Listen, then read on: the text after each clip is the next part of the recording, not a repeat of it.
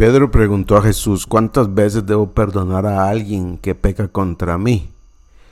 Y como cualquier ser humano centrado en sí mismo ya tenía la respuesta, porque esa es una costumbre del viejo hombre, dar respuestas. Es probable que Pedro pensó, cuando le diga siete veces el Señor me va a aplaudir. Pero Jesús no lo hizo, no le aplaudió. Pedro todavía no había entendido lo que se, lo que se le había perdonado a él. Porque probablemente es un proceso el entender esta verdad de que, de que hemos sido perdonados de demasiado. Es demasiado lo que Dios nos ha perdonado. Y no es que nos perdonó el pasado, no, nos perdona hoy, todos los días. Todos los días nuestros pecados están siendo perdonados por la sangre de Cristo, el sacrificio de Cristo. La deuda era muy grande y sin embargo Cristo la pagó.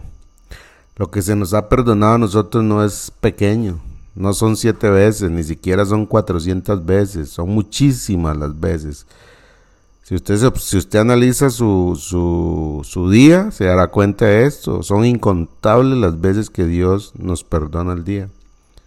Un mal pensamiento, una palabra que no debimos decir, algo que hicimos o algo que sabiendo que debíamos hacerlo no lo hicimos. Y todos esos pecados están incluidos en el perdón que recibimos de Cristo. Son muchísimos. Y saber eso por revelación de Dios, porque no se puede conocer de otra manera, solamente por la revelación de Dios. Cuando conocemos esto por la revelación de Dios, eso nos lleva a perdonar a los que nos hacen daño, porque ya entendemos cuánto Dios nos ha perdonado.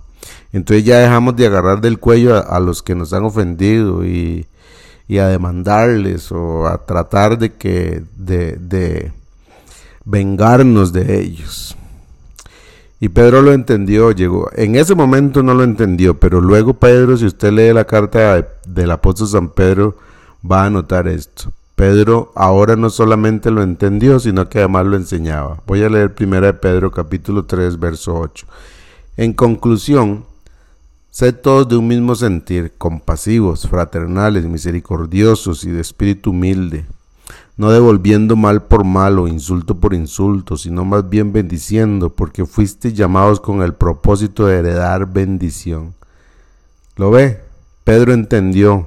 Por eso está diciéndonos que seamos compasivos, fraternales, misericordiosos, de espíritu humilde, y que no devolvamos mal por mal o insulto por insulto, sino que más bien bendigamos. ¿Por qué? Porque hemos, perdonado, hemos sido perdonados Pedro había experimentado el perdón de Jesús, no siete veces, sino muchas más.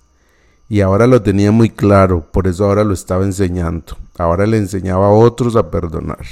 Y es lo que ha pasado en la vida de un creyente.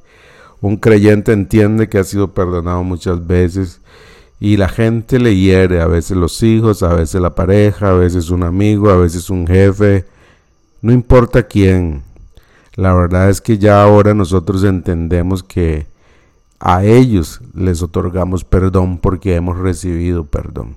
Así es como funciona esto, así es como funciona el Evangelio, así es como el Evangelio eh, libera a los creyentes porque entendemos el perdón que nos ha sido dado. Nos libera del resentimiento porque otorgamos ese perdón que hemos recibido de Dios a los demás. Y eso es lo lógico que está pasando en el corazón de un creyente.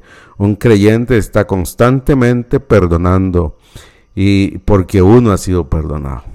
Y se acaban los divorcios, se acaban las malas amistades, se acaban eh, el de no te vuelvo a hablar, se acaba todo eso. En la vida de un creyente eso no, no tiene cabida.